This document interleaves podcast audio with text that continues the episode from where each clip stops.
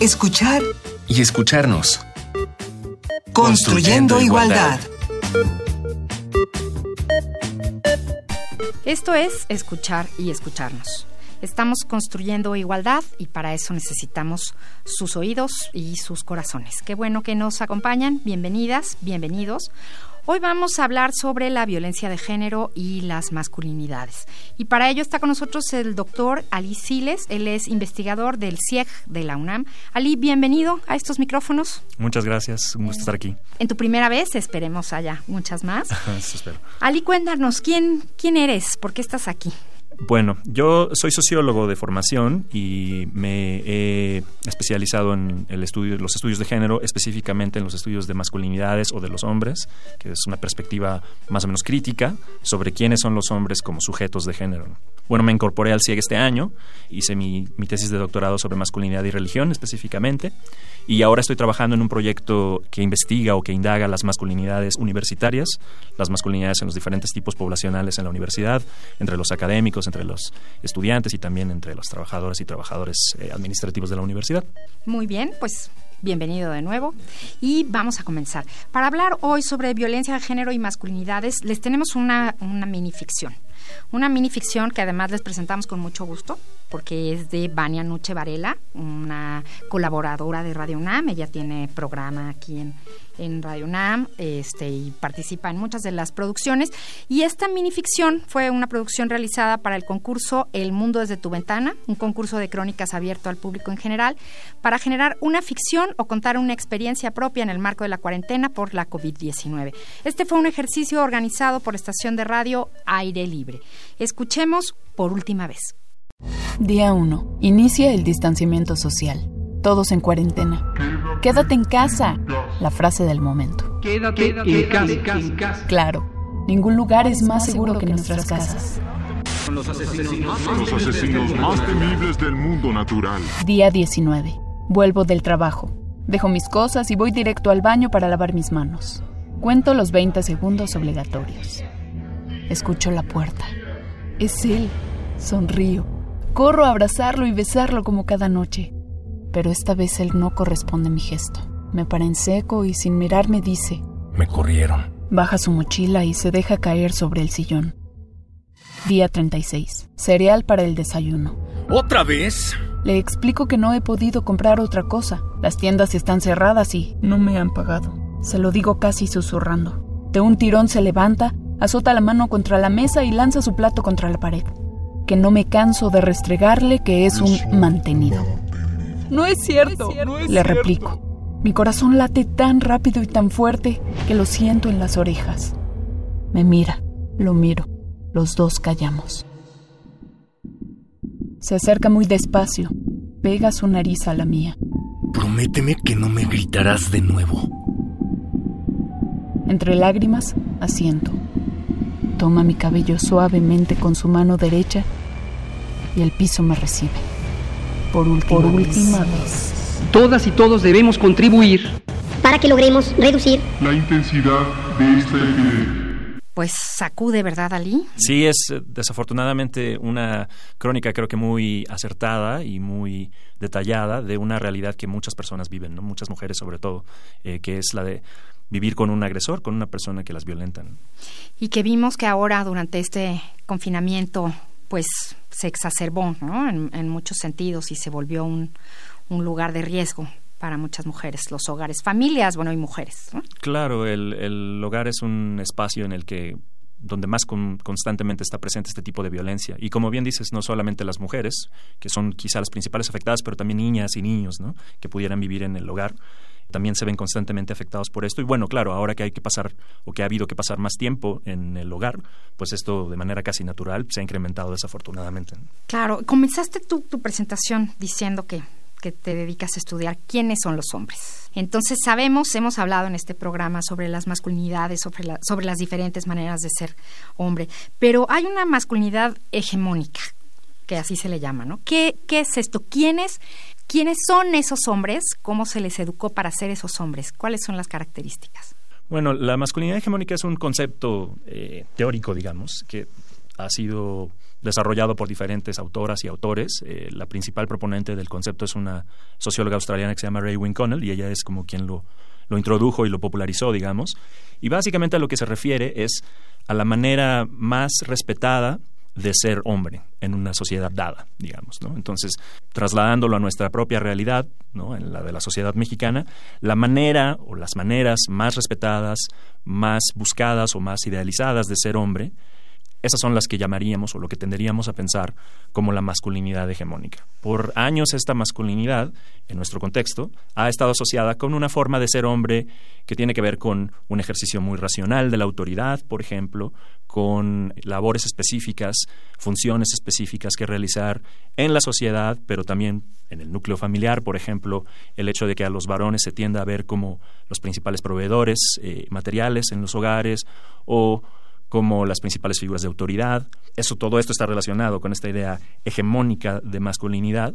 La idea de hegemonía es una idea que Connell retoma de un politólogo italiano muy famoso también y muy conocido que es Antonio Gramsci y básicamente tiene que ver con hay un grupo que intenta ejercer su poder o su dominación sobre la sociedad en general y la idea es este grupo intenta imponer o busca imponer su visión del mundo a la mayoría. Entonces, a través de diferentes mecanismos, más que de un mecanismo necesariamente de violencia directa, se trata de construir lo que Gramsci llama un consenso, ¿no? que la gente se convenza de que esa es la manera correcta de ver el mundo y esa es la manera correcta de actuar. No se convence a golpes todo el tiempo. No, no, de hecho la idea es, utilizarlos lo menos posible, claro. O sea, la idea es convencer a la gente de que efectivamente esa es la mejor manera en la que la sociedad puede estar organizada, esa es la mejor manera en la que el mundo debe funcionar, etcétera. Entonces, trasladando esa idea al tema de la masculinidad, bueno, lo que Connell propone es precisamente eso respecto al ser hombre. Esta es la mejor manera de ser hombre, digamos, es así como el mundo funciona y la idea es que todas y todos, de alguna forma, lo generemos un consenso y nos adhiramos a ese consenso. Y entonces actuemos de manera, digamos, natural, entre comillas, de acuerdo con ese consenso. Entonces, otra vez, regresando a lo que decía en un inicio, si, por ejemplo, tenemos un consenso de que los hombres son, como decía, quienes ejercen la autoridad de manera más racional y, por ejemplo, menos emocional, o que los hombres son por naturaleza, otra vez entre grandes comillas, más tendientes a la violencia física o a exasperarse, al control, al menor control de las emociones, por ejemplo, a romper en ataques de ira, etcétera. Si aceptamos que esa es como una, idea natural, eso es parte de la idea de una hegemonía masculina, digamos, en la que los hombres, a través de estos mecanismos, un grupo de hombres siguen manteniendo el control de lo que conocemos o las feministas han llamado eh, un sistema heteropatriarcal, por ejemplo, eh, y es, es interesante también que es un grupo muy pequeño de hombres, es decir, la masculinidad hegemónica es más una norma, un ideal, que algo real. No, no es que todos los hombres la van a cumplir. De hecho, la gran mayoría de los hombres no, no logran cumplir con esas expectativas. Porque, por ejemplo, como con él también lo plantea, puede tener que ver con una específica edad, una específica actividad física o actividad profesional, un estrato social y un estatus socioeconómico específico, que por supuesto no todo el mundo puede obtener. Y eso también da lugar a la subordinación no solo de hombres sobre mujeres, sino sobre otros hombres. Hombres sobre hombres, claro. ¿no? Eh, porque hay hombres también que, bueno, efectivamente, como decía, no se ven como el ideal esperaría que se vieran, no actúan como el ideal esperaría que, actuaran, o no tienen las posiciones en el mundo que este ideal favorece, digamos, no todos son eh, líderes políticos o líderes empresariales o emprendedores o qué sé yo y también ellos son sujetos de subordinación. O, no todos los hombres son heterosexuales, por ejemplo. Eh, no todos los hombres se identifican a sí mismos como, o quienes son identificados como hombres se identifican a sí mismos como hombres, o típicamente como hombres. Eh, no todos son necesariamente violentos, etcétera. Pero bueno, eh, la idea es, es, es, esta, como hay, hay un ideal de masculinidad al que todo el mundo aspira, que es un ideal además no inocuo, diría con él, no es, no es, no es necesariamente inofensivo, sino que está relacionado con una lógica de dominación sobre las mujeres y sobre otros grupos de hombres. De control, de de toma de decisiones. Y a ver, ahora que, que dices esto como de cierto tipo de hombres, que sonaría a un político, me viene a la cabeza por supuesto Trump, para que mm. te digo que no es como el ejemplo.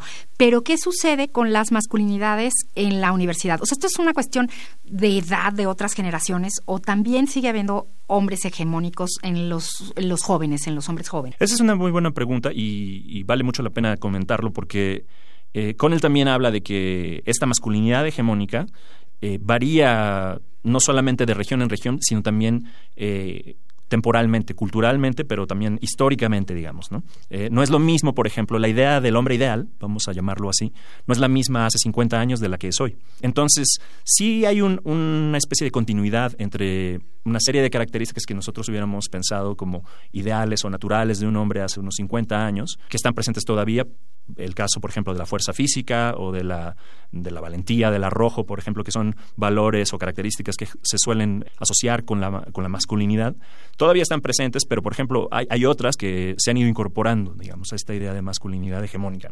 Entonces, por ejemplo, en la universidad, una, una cosa que está muy bien valorada, digamos, una característica que está muy bien valorada, es, por supuesto, la formación académica. Entonces, mientras más grados académicos tengas, por ejemplo, mejor puedes colocarte en esa... En ese, en ese ser hombre. Exactamente. Entonces, por ejemplo, un varón que es eh, profesor en la universidad, vamos a suponer, o directivo en la universidad, pues puede tener una, acceso a diferentes recursos y ser más respetado como varón que un estudiante o un trabajador administrativo o de mantenimiento, etcétera. Bueno, pues viene ahora nuestro momento musical. Elegimos para cada programa un- una canción que se asocie. Entonces, esta vez tenemos una, una muy buena selección. Mira, se llama Las chicas queremos vivir sin violencia. La letra es de María Marta Escobar, la música de Alejandra Salmón y Rodrigo Castro, y la interpreta Alejandra Salmón, que por cierto tiene una, una voz muy bonita, escucharán. Esta canción fue producida en el 2018 por un grupo de feministas en Nicaragua que se llaman Enredadas por el Arte y la Tecnología, una comunidad virtual que apoya a las mujeres que han vivido violencia. Vamos a escucharla.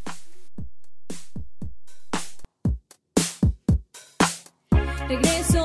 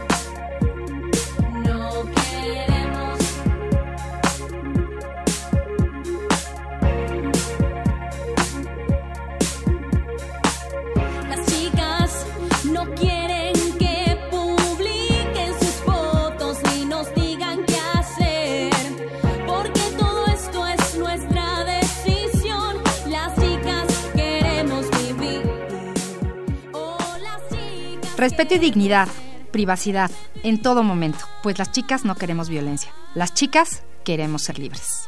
Las chicas, las mujeres y las niñas queremos ser libres. Claro. eso nos dice la canción. Buena, ¿no? Sí, muy buena. la- me gustó la adaptación de la, de la canción muy- muy, Justamente. famosa y muy popular. Reconocieron todos, las chicas solo quieren divertirse, de la cantante estadounidense Cindy Lauper, que es del año 1983 y es un clásico y además se volvió un himno feminista en muchos en muchos sentidos, entonces fue una buena adaptación y una buena letra.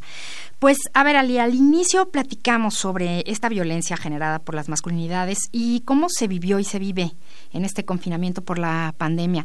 Hubo un, un cambio, hubo un paro para todos, ¿no? Y hubo que ir a la casa y estar en cuatro paredes. Lo que a veces se relajaba tal vez por tener que salir, pues se vivió 24 horas ahí. ¿Qué fue lo que pasó? Claro, como bien dijiste, hay, un quiebre en las dinámicas de todas las personas, ¿no? No había que salir, por ejemplo, a trabajar. Para mucha gente tenía que quedarse a trabajar en su casa y pues eso implicaba cambiar cómo funciona la, la casa misma, ¿no? El el espacio. claro. sí. del hogar, ¿no? Eh, digamos, en la, la, la mayoría de las personas no tienen una oficina, por ejemplo, en su casa para trabajar o un taller donde trabajar, entonces tenía que improvisarlo y demás. Entonces, desde ahí empieza el, el- el conflicto. Pero como decíamos hace un rato, desafortunadamente también había una dinámica de violencia en muchos hogares ya de por sí. Y esta dinámica pues se ve exacerbada cuando hay más, más contacto, más convivencia, más, ah, sí, claro, más, más com- como convivencia cara a cara, digamos, entre agresor y, y agredidas, ¿no? O agredidos. Como decíamos también, en, en algunos casos los niños también son agredidos por, por personas o por varones, ¿no? Pero bueno, lo- la, la cuestión es cuando pensamos en que a, lo mejor no es tan grave el, el tema de de pronto exasperarse y levantar la voz o de pronto soltar un golpe, un manotazo qué sé yo. Eso nos remite justo a lo que hablamos hace un rato, la idea de cómo es ser hombre y qué implica ser hombre. Por ejemplo, cuando pasan estos, estos incidentes o cuando ocurren estos incidentes y la gente ni siquiera quiere hablar de ellos porque los tiene como muy introyectados, está como muy naturalizado, que de pronto esas cosas pasan, digamos. ¿no? Ay, hicimos ruido y entonces gritó, ay, yo no. Y en muchos casos, eh, lo que he escuchado, por ejemplo, eh, incluso de las propias autoridades en algunos casos y tal, es como, bueno, claro, es un poco como comprensible que estando todo el tiempo encerrado, pues la gente se exaspere y entonces la violencia crezca, ¿no?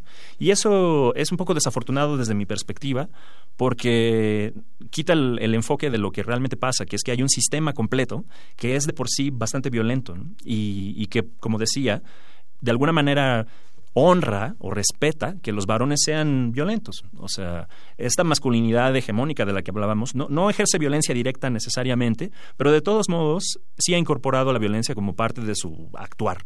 Es decir, actuar de manera violenta es válido para los hombres, en muchos casos.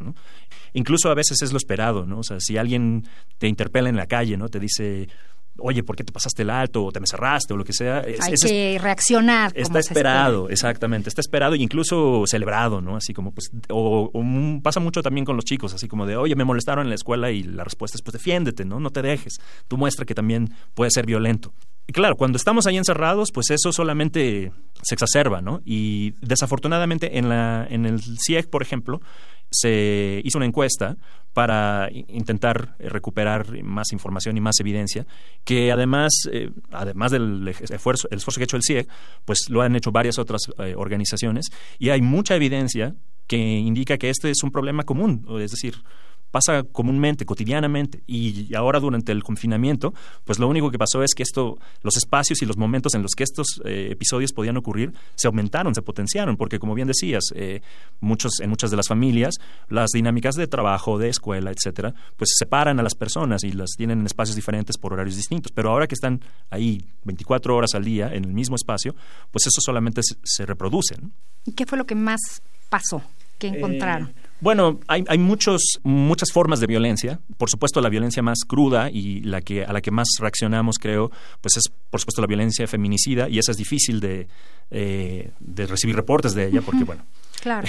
pero eh, de todas maneras, eh, la violencia como física, es decir, golpes, eh, abusos, Aumentó. eh, este, claro, eh, aumentaron los reportes, ¿no? Sí. Eh, y sería difícil y sería interesante, y esa es parte del trabajo que se está haciendo, y las, las personas que están a cargo de la encuesta, las investigadoras que están a cargo de la encuesta, estarán trabajando en eso y buscando más respuestas en este sentido, como para explicar de dónde viene el incremento. Pero claro, lo que se puede ver es, es no, no hay como conductas nuevas en realidad. Lo que hay es más reportes de las mismas conductas, de eh, maltrato físico, maltrato emocional, eh, como escuchábamos en el relato del principio, ¿no? A lo mejor no es que cada vez el agresor golpea a su pareja o a la persona, a las personas a las que agrede, pero constantemente les está recordando, por ejemplo, que, eh, que existe esta relación de agresión, de subordinación, que, que son menos valoradas, que son eh, que se piensa que son personas eh, no, ah, no aptas, eh, no valiosas, etcétera. Entonces, este tipo de, episodios siempre han ocurrido desafortunadamente y durante el, confinamiento solamente ha aumentado su reporte o su incidencia quizá. Pues en todas las áreas, tanto científicas como sociales, eh, esta pandemia ha traído muchas cosas que hay que observar y reportar, ¿no? Entonces esta es una de ellas. Veremos los resultados después. Bueno, pues por lo pronto les tenemos una sugerencia para, para saber más del tema. Hoy hablamos de violencia de género y masculinidades. Aquí vienen nuestras recomendaciones.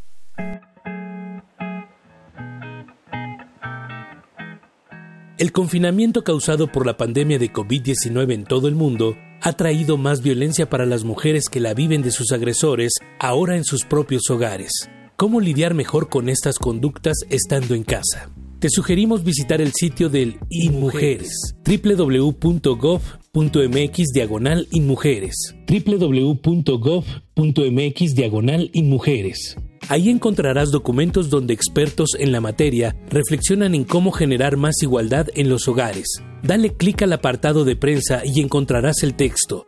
El futuro post-COVID-19 exige desmontar la normalidad del patriarcado. De igual manera encontrarás diálogos entre quienes buscan erradicar la violencia contra las mujeres. Y si aún no sabes si has sufrido este tipo de violencia, puedes contestar la encuesta del Centro de Investigaciones y Estudios de Género de la UNAM. Teclea en tu buscador cieg.unam.mx y da clic en COVID-19 y género para poder contestarla.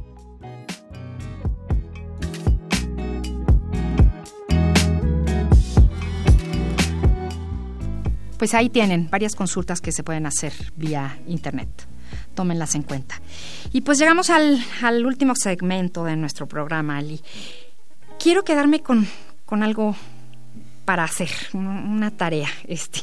¿Cuáles son las formas? Sé que es una pregunta dificilísima, pero las formas para romper con estas prácticas. Todavía no salimos todos y todas a la calle en su mayoría, ¿no? Queda este año por ver qué sucede. Tendremos que estar más tiempo en casa, más la familia reunida. ¿Qué nos puedes decir? ¿Cómo romper con esto? Bueno, es sin duda, como decía, es una pregunta muy complicada, pero hay, diferentes cosas que se pueden hacer. Uh, una sería en un nivel como mucho más práctico, más cotidiano, por supuesto, hay que echar mano, creo yo, de las oportunidades que hay de denuncia eh, y de las redes que hay de seguridad para las mujeres o para las personas que son víctimas de violencia. ¿no? Ah, afortunadamente, cada vez son más las, las, instancias, que incluso legales, pero también desde la sociedad civil, por ejemplo, que están apoyando a mujeres en situación de violencia. ¿no? Entonces, sin duda, creo que hay que primero discutir el tema para que deje de ser una razón como que avergüence a las mujeres o a las personas que sufren la violencia, que se sepa que es un problema común, desafortunadamente, que no son las únicas personas a las que les pasa y que hay uh, lugares a los que se puede acudir, instancias a las que se puede acudir, personas, grupos que están ahí dispuestas a ayudar. Eso en, prim en primer lugar, creo. Y a, a, más largo plazo y en términos un poco menos eh, cotidianos, como decía en un principio, la idea de una masculinidad como que todos aceptamos y de alguna forma consentimos e incluso buscamos o a la que aspiramos, que tenga este componente de violencia, pues tiene que ser transformada. Y esto va a llevar más tiempo. Pero es la buena noticia, digamos, de estos planteamientos, tanto teóricos como eh, empíricos, etcétera, es que no es, no está fija, no es una la masculinidad hegemónica o la forma de ser hombre dominante no es una cosa fija, es, un, es cambiante y cambia con los tiempos, cambia con los procesos culturales, con los procesos políticos. Y creo que en la actualidad hay una discusión que se sigue eh, se tiene que seguir dando ¿no? al respecto de eso, en más espacios. Este es un espacio, por ejemplo, ideal porque tiene un alcance más amplio y tal, pero en todos lugares, o sea, incluso en la propia familia, creo que es importante que esas cosas se hablen. La mayoría de los hombres eh, dirán que ellos no quieren ser violentos, y es muy probable que no quieran ser violentos, eh, yo no tendré por qué dudarlo, pero la cosa es que muchas veces lo son porque es fácil serlo, porque es aceptado sí. serlo, porque entendemos eso como normal, porque no pasa mucho si lo somos, ¿no? Y tenemos que empezar a cambiar esa idea, es decir, que, de que eso es normal y de que eso está bien, eh, y de que no es tan grave, ¿no? En eso realidad es, grave, muy grave. Claro. Es, es muy grave, es inaceptable, ¿no? Y y eso no quiere decir que una vez que lo reconocimos ya de inmediato vamos a cambiar nuestra manera de actuar. O sea, es un proceso. Pero hay que empezar por ahí. O sea, hay que entender que no es normal que alguien nos esté violentando o que nosotros incluso violentemos a otras personas. Eh, y si lo hacemos eh, sin querer, digamos, eh, de manera inadvertida, de manera sin darnos cuenta, etcétera, bueno, hay que empezar a darnos cuenta. Para, por ahí hay que empezar. Entonces, desafortunadamente, como decías, parece que el confinamiento se está alargando y se alargará todavía de manera indefinida. No sabemos bien cuánto más va a durar. Pues hay que empezar, como decía, primero por denunciar, por señalar y por empezar a repensarlo. O sea, ¿por qué estamos siendo violentos los varones, por ejemplo? ¿no? Habrá muchas personas que ni siquiera lleguen a ese punto todavía, pero habrá muchos que a lo mejor ya estén ahí muy cerca, de pensar, bueno, a mí no me gusta ser violento, ¿por qué lo estoy siendo? ¿no? Y pensarlo en este sentido, así como, bueno, es que hay todos estos incentivos, digamos, para hacerlo y hay muy pocos eh, incentivos para no hacerlo. Entonces, eh, ahí hay un trabajo que yo tengo que hacer. Nadie me va a arreglar, nadie me va a quitar a mí lo violento, digamos, sin que yo trabaje. ¿no? Tengo que empezar a pensar en que eso no está bien, en que eso es algo grave, que se tiene que corregir y tengo que desear hacerlo. Entonces, y eso va a llevar insisto, más tiempo, pero creo que si en conjunto, de manera colectiva, llegamos a generar un nuevo consenso en el que estas conductas eh, efectivamente sean señaladas, sean condenadas, no sean toleradas. Rechazadas y con consecuencias. Exactamente. Eh, más pronto vamos a, a, ir asimilando esta idea de que pues eso no es normal, eso no es correcto y no es deseable, no es positivo. Ali, y hay señales, yo supongo, ¿no? Hay señales que ven los agredidos y supongo que hay señales que los agresores sienten. Te voy a contar que estuve viendo una serie colombiana y el protagonista decía, veo rojo. Mm. Y con eso justificaba todo lo que hacía, ¿no? Entonces, ¿qué señales hay tanto de un lado como del otro? ¿Y cómo poder entrar en un, en un diálogo y no en un enfrentamiento? Digo, hay, hay muchos como estímulos eh, y sobre todo, como decías, en el, ahora en este confinamiento y en estas nuevas condiciones, hay muchos estímulos que pueden hacer perder la paciencia y la templanza a cualquiera, ¿no? El desempleo es uno, la falta de oportunidades, el propio encierro, etcétera. Como Eso- la minificción, ¿no? Que, eh, que escuchamos. Claro, ¿no? Por ejemplo, eh, todas esas cosas, por supuesto que a cualquier persona le irritan, le preocupan, le estresan. Pero eh, más bien es como, ¿qué hacemos con eso, no? ¿Qué hacemos con esta frustración? ¿Qué hacemos con esta depresión, con esta ansiedad? Si no nos sentamos y nada más reaccionamos, si no nos sentamos a pensarlo un momento y decir, bueno, ¿por qué, ¿qué voy a hacer con eso? Ah, Ahí es donde vienen los problemas. Si solamente dejamos que de manera natural esto se traslade a episodios de violencia, ese es justo el problema. Entonces hay que hacer una pausa, ¿no? Intentar dialogar, eh, como decía hace un rato. Hay un estudioso, un investigador de, de las masculinidades mexicano que se llama Juan Guillermo Figueroa.